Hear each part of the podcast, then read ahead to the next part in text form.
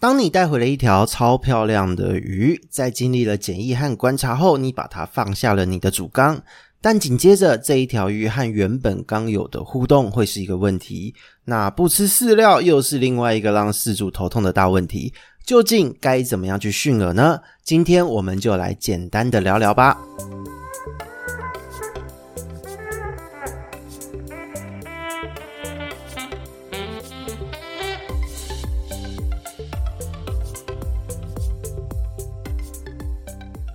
Hello，大家好，这里是梧桐乱乱说的梧桐，我们又见面了。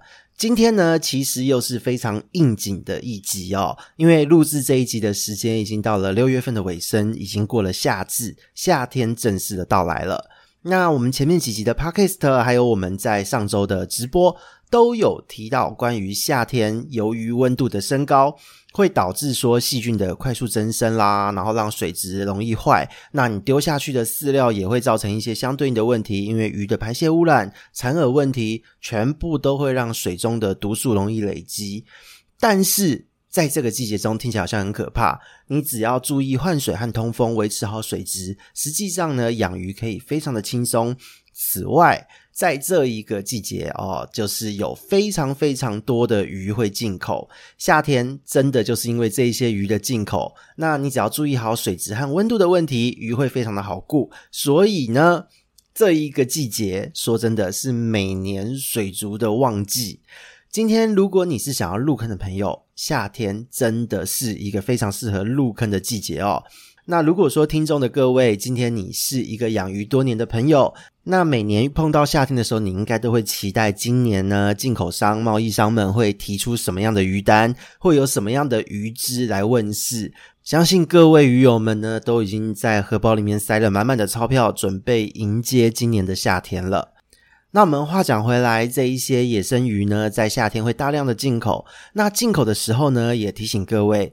你买回家一定要落实检疫的操作，不论今天你是跟信任的店家买，还是不认识的店家买都没有关系。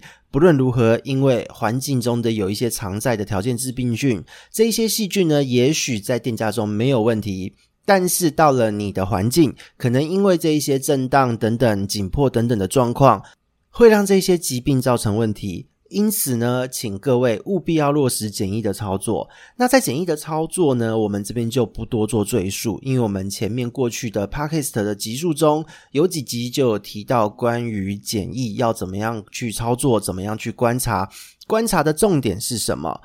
那这一边呢，我们就不多做说明。那另外呢，就是在检疫的过程中，其实我们会观察这一条鱼的状况，只要它没有生病，没有特别的问题，你会少许的投喂它愿意开口吃的一些生饵。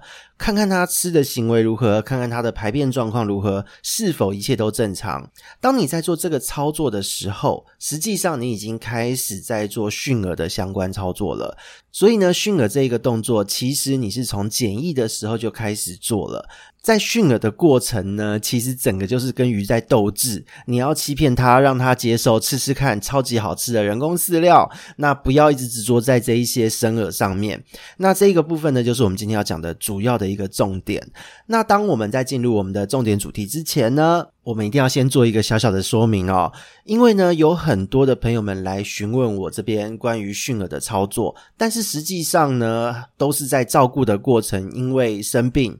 因为呢，它的这个个体太过于虚弱，或是环境设置不恰当，那这一类的问题都会造成说鱼它连开口都有困难。哦，好吃的生饵，它习惯的食物，野外的东西，它都没有办法接受了，更何况它要吃饲料。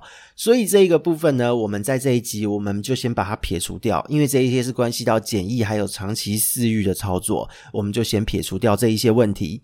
那另外呢，还有就是有一些人可能会买特殊食性的鱼哦，比方说像寄生鲶之类的一些鱼种，这一些比较适合进阶玩家来饲育的鱼只呢，就不建议各位经验不足的状况下去进行采购和饲养，因为这一类的鱼呢，本来就是非常非常难以接受人工饲料的物种，所以呢，我们今天的话题主要就是针对在贸易中常见流通的一些鱼种，不论是淡海水鱼哦。健康的个体，那这个健康的定义指的是它进来已经适应了环境，你的布置也都恰当，它只是不吃饲料。那在这样的状况之下，就是我们到底该用什么样的动作，让它从生饵切换到人工饲料？这个部分会是我们今天着重的重点。如果说呢，对于简易的详细操作或是环境的设置有任何的问题，都可以私讯我们，或是去听我们前面其他的语种专题，还有简易操作的集数哦。那我们接下来进入我们的主题哦。今天呢，当鱼进口，你已经检疫完成，疾病也都处理完成了。那你要做的是先确认它会不会开口这个动作。那开口这个动作，它如果不开口，一定会有一些问题。那这些问题，你可能要一步一步用消去法来排除掉。比方说，你的环境布置是不是不对？好，那不是它原本能接受的环境。那再来就是灯光是不是太强？因为一般来讲，野生鱼对于光照会非常的敏感。那接着呢，就是是不是放在一个容易有惊扰的环境哦，或者是饲主是不是自己太过于焦虑，一直去碰它，一直去看它，让它更加的紧迫，这一些状况可能会导致它的不开口。那如果一条鱼不开口，就代表你之后的饲养难度会非常的高，因为它不开口就会逐渐的虚弱。这件事情就要特别的注意到哦。那今天呢，当他愿意开口了，我们至少解决的第一个麻烦就是他可以活下去。那但是呢，他如果今天开口吃了这一些生饵，但是却不吃饲料，又会是我们要面对另外一个难题。那为什么不吃饲料会是一个难题呢？我们之前不是都在强调说要多元饵料吗？等等等。但大家可以想象一下哦。虽然说是多元饵料，但实际上并不是人人都有空可以处理生饵，或是你居住的地方可以保存这一些生饵。因为处理生饵是相对要花时间的。也许你的生活步调比较繁忙，也许今天你会临时出差，那也许今天呢，你是临时会有一些朋友的邀约聚会、家族聚会等等的，所以呢。人工饲料，它会在这一个地方，它只要打开盖子直接喂食，它的便利性呢是非常高的。那另外就是，如果今天你是住家里的朋友，或是你在外住宿的学生，或是租小套房的朋友们，你可能冰箱不是那么好去冰这些生饵，因为如果没有跟家人沟通过，或是说呃家人不接受，那他绝对不可能希望看到打开冷冻库有一个冷冻红虫躺在那边。或是冰箱有一半的空间被拿来冰一些生饵、鱼翅的东西，这样的状况哦，他一定会认为说，冰箱是要冰我要吃的、家人要吃的，怎么可以冰鱼要吃的呢？哦，或是说你今天你可能住小套房的这一些冰箱功率根本就不够，它只有冷藏的功能，却没有冷冻的功能，这一些状况都会是很麻烦的一个状况。所以呢，人工饲料不论如何，它从主要营养的提供，还有它的操作便利性的方面来讲，其实它仍然是有使用的必要。所以呢，为什么从生饵再把它驯化到可以吃饲料的这个过程是那么样的一个挑战哦，也是那么多人会一直觉得很头痛的一个问题。因为野生鱼漂亮归漂亮。但是他吃不惯人工饲料，到底要怎么样让他愿意接受这些饲料，来减轻你日后照顾的困扰？这个是很多人在养鱼的过程中非常头痛的一件事。所以就像我们标题讲的哦，根本就是战争嘛，是在斗智，长期抗战哦。那这样子的一场战争之下呢，其实就是我们今天要讲的主要议题。到底概念上我们该怎么样去操作，或是有怎么样的一个应用操作的技巧？这边我们就来逐步跟各位做一个解说。首先，我们要先掌握到大原则的部分，你一定要让他先开口。他愿意开口活命，你才能够做接下来的驯饵，否则可能他越养就越瘦，驯饵都还没开始训，他就虚弱而死，这根本就不用多说了。所以呢，一开始一定是先准备他能够接受，然后呢，好消化、好吸收的一些食物，让他愿意开口，才能谈之后驯饵的事情。那开口这一件事情。淡水鱼来说，用大部分用红虫都可以去解决掉。那海水鱼来说，你可能可以用虾肉，可以使用一些嫩蝇啊、套 Q 之类的，它的外套膜的部分哦，你把它稍微洗净，解冻后洗净，或是新鲜的直接切成小段，让它去做取食，或是用虾肉，都可以帮助它开口哦，都是他们喜欢的东西。只要他们愿意吃，吃一段时间，身体状况恢复了，你再来跟他做后面的操作，去跟他磨耐性，去跟他战争。那这样的状况，可能你需要几天啊，甚至到几个月的时间，这个真的要慢慢来，不能急。因为每一个鱼种呢，它本身就会有性格上的不同。那同一种鱼的每一个个体又会有个体上的差异，所以呢，你一定要先在做这个动作之前，你要先做功课，你要了解你饲养的这一条鱼，你的决斗对象，它的习性、它的食性是什么？也是再次强调，你养鱼前一定要做功课啦。水质要顾到，它生存的环境要顾到，让它能够在你的饲养的过程中，进入你的环境的过程中，它能够放轻松，能够适应。再来，在食物的部分，你一定要去了解它的习性、食性哦。首先，第一个要了解的是它活动的水层偏好。如果你养的鱼呢，它是上层活动的鱼，那么它很有可能喜欢吃的东西是昆虫和小鱼。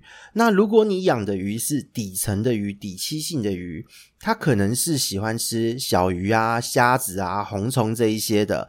那中层鱼呢，因为它跑上跑下，它可能没有什么差。所以呢，当你了解这一条鱼它的习性、活动的水层之后，你就可以去推测它可能会吃些什么东西。那透过提供这样子的一个食物呢，也许就可以让它更快的开口，或是在我们接下来要介绍的驯化的操作中发挥一些小小的功效。那再来呢，就是要注意到味道的偏好哦，因为鱼有不同的食性，有草食性、杂食性、肉食性。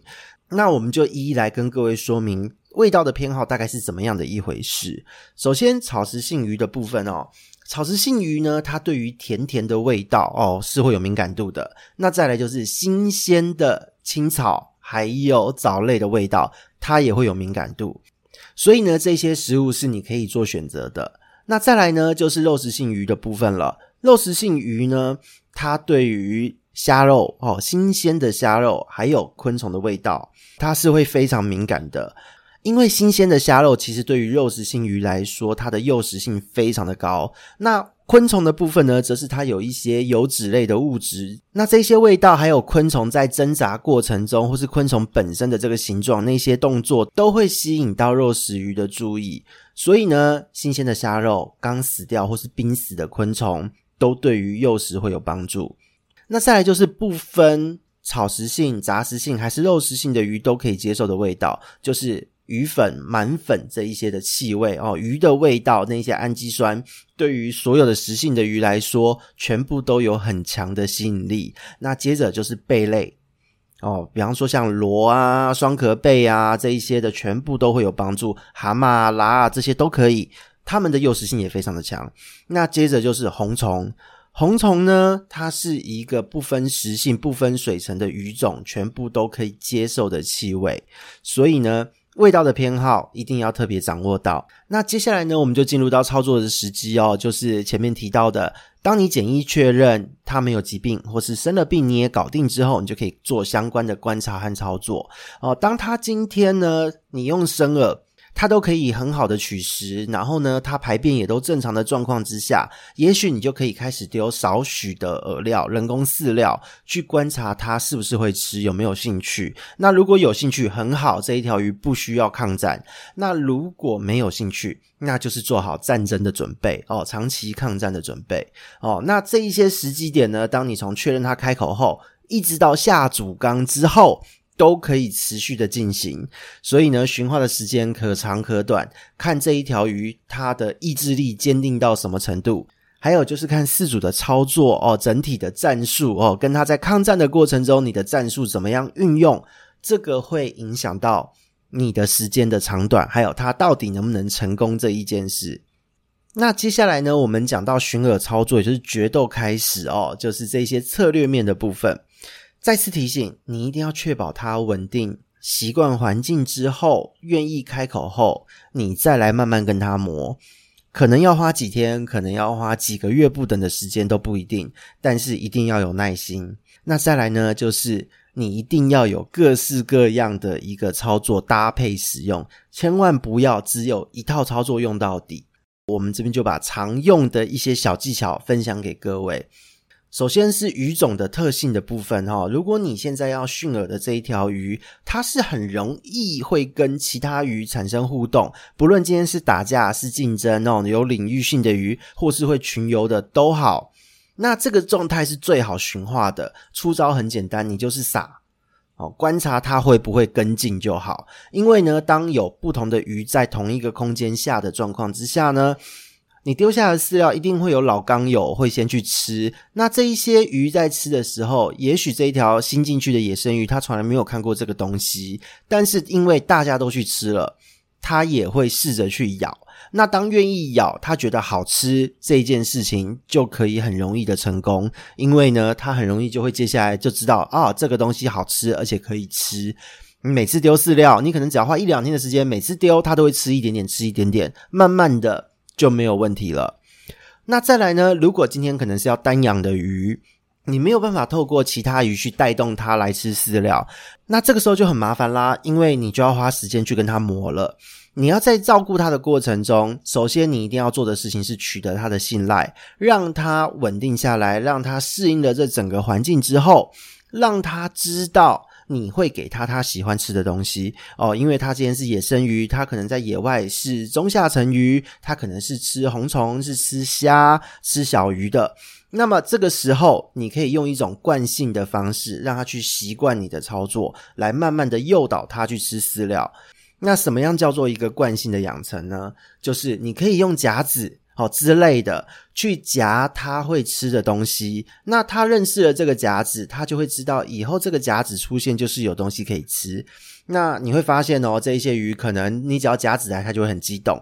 那夹子下了水，它不管怎样先咬再说，不论你有没有夹东西，那这时候就可以骗它了。你就夹它喜欢的东西，中间穿插夹一点饲料，反正它都会先咬再说嘛。当他咬下去饲料，他觉得这个东西好吃，咬一咬，一开始吐掉也没关系。但是呢，之后他咬一咬会吞，会去咬那个渣渣，会重复咬，那就是成功的开始了。未来呢，当他习惯吃这个饲料，也许一开始需要夹子，接下来呢，你直接把饲料丢进去鱼缸内，他也会知道这个可以吃。所以呢，当你取得信赖之后，一切都会很好操作。哦，这个是驯饵很重要的一件事哦，要取得它的信赖。那类似的操作还有什么呢？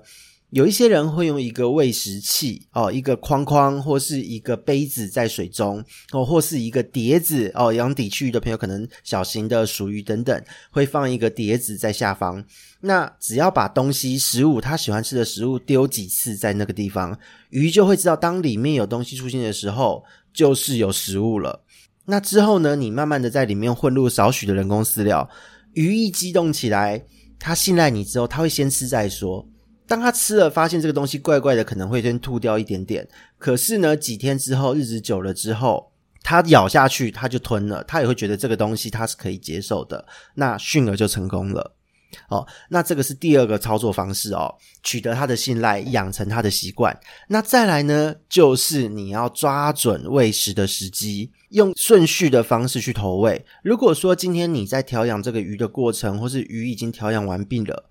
你一天可以在训饵的过程中把它增加参数，让它一天吃两餐。那一般来说呢，如果是日行性的鱼，都是在早上的第一餐会是它期待值最高的这一餐，因为它看到光，它醒来了，它肚子饿了，所以这个时候它看到你应该都会特别的激动，不论淡海水鱼。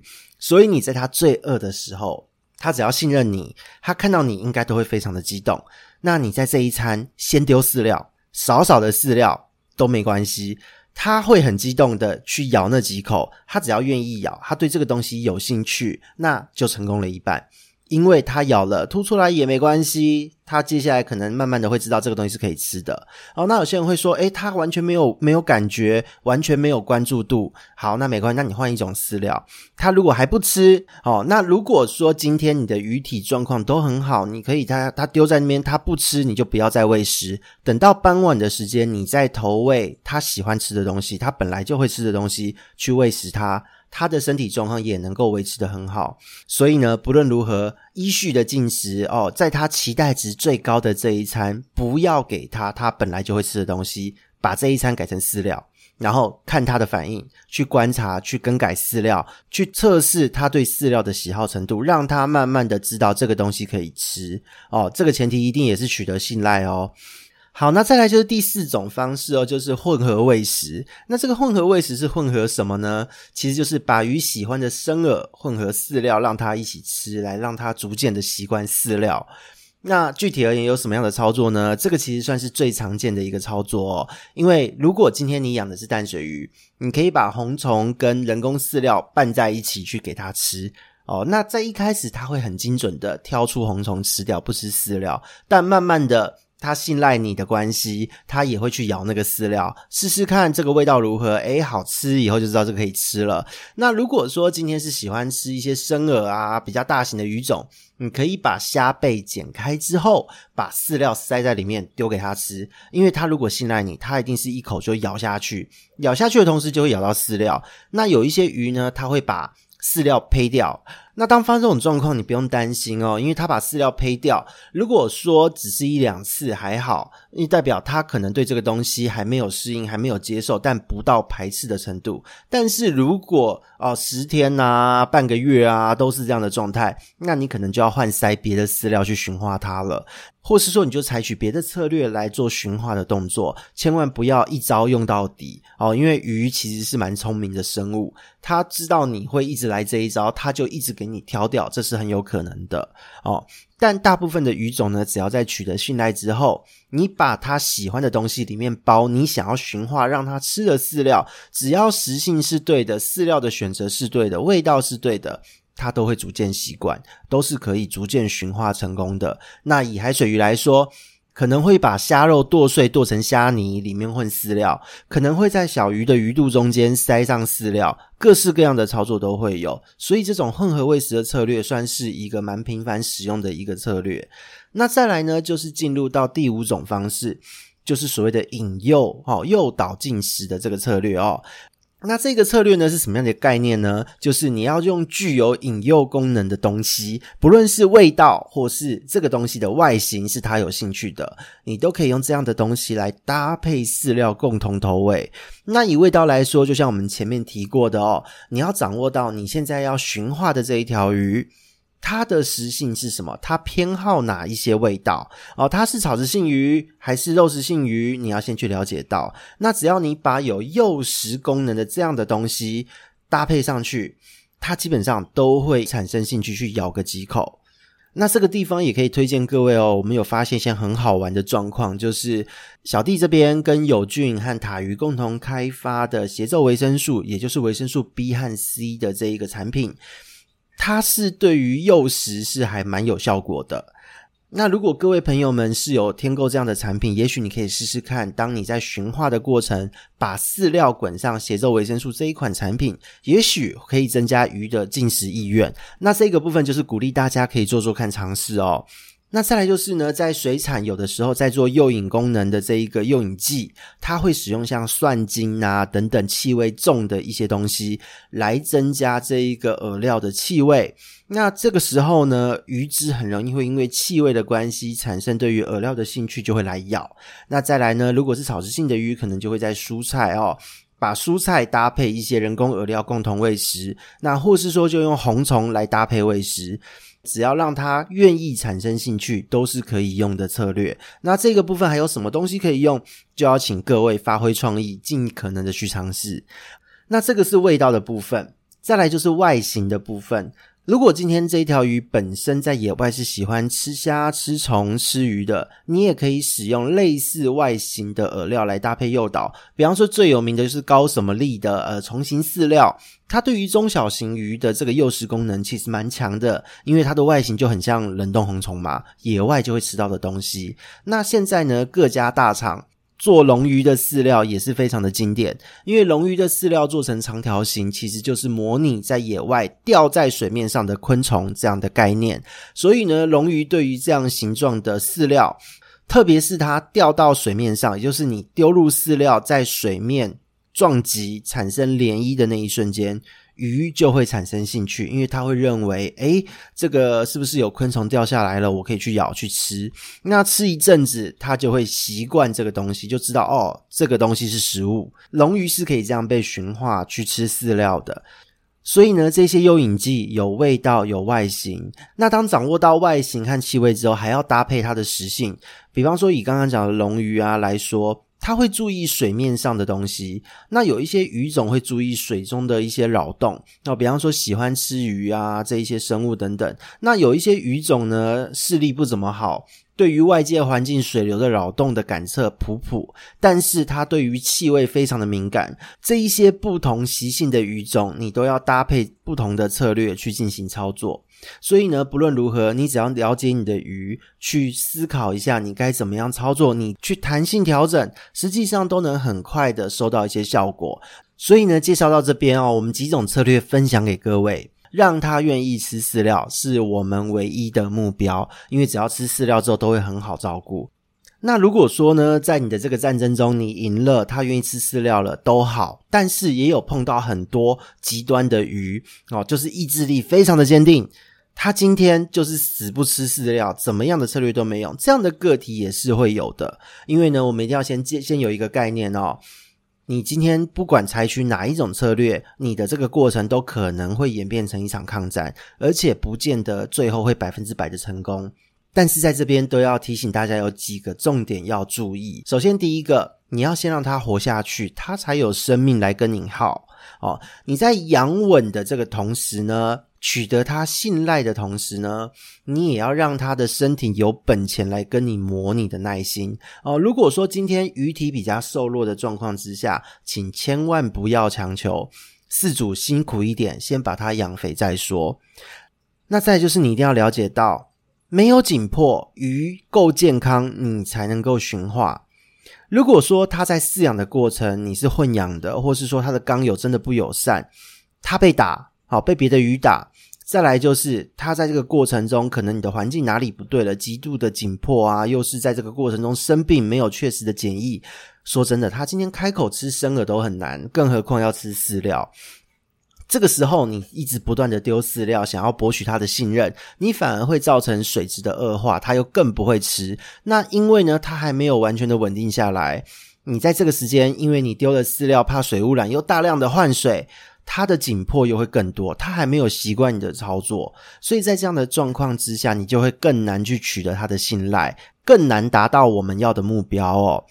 那再就是有一个操作的方式很好玩哦，你要用间歇式的方式来进行作业。那讲的这个注意事项好像很炫，但其实它很简单。你要采取前面提到的好几种的策略去交叉使用，然后呢，你连续使用这些策略两到三个礼拜，每一次丢饲料的时候都丢少少的，看它的反应。那当你在看他这一段两到三周的时间之中呢，你一定要记得，因为你要维持他的体力。你至少要抽出一天的时间，不给他饲料，就是全部都给他能够接受，也就是他最喜欢吃的饵料，让他两到三周的时间，可以至少有这一餐维持他的体力，他这样子才会有体力跟你耗，耗你丢饲料的这个时间，才能够去慢慢的跟你磨。那最后呢，就是要跟各位强调了，你的饲料的选择哦，因为有很多朋友他觉得准备很多饲料很麻烦，所以都只准备一种饵料啊，你不吃就拉倒。然后呢，有一些人还会因此产生抱怨，会觉得说啊，我已经用了嘛，哪一个牌子的哪一个饲料就是不吃。可是说真的，有时候是饲料的选择不适合这一条鱼，好，这也是有可能的。所以呢，当你今天做好功课，要注意你选择的饲料种类成分。这个饲料呢，对它的适口性好不好？是不是它能够注意到的形式和气味？再来就是颗粒大小，它是不是刚刚好可以入口？再来就是饲料有没有变质等等等，这些都是在饲料的选择上要注意的。那我都会建议各位呢，就是在驯饵的过程中准备不同款式的饲料。那它如果不吃这一款没关系，我们还有下一款可以用。只要它的营养成分和气味确定是它会有兴趣的，那么你用这样的模式。更换不同形式、不同厂牌的饲料配方，也是一种操作的策略。那我们介绍到这边呢，其实所有的注意事项也都跟各位说明，那也分享了几种的策略给各位做使用。那在最后呢，就是祝福大家都可以从这一场和鱼的斗智抗战中胜出，可以用饲料呢作为主食来源之一，轻松的养鱼。那么谢谢各位收听，我们这边是鱼活通乱乱说，我们下次见，拜拜。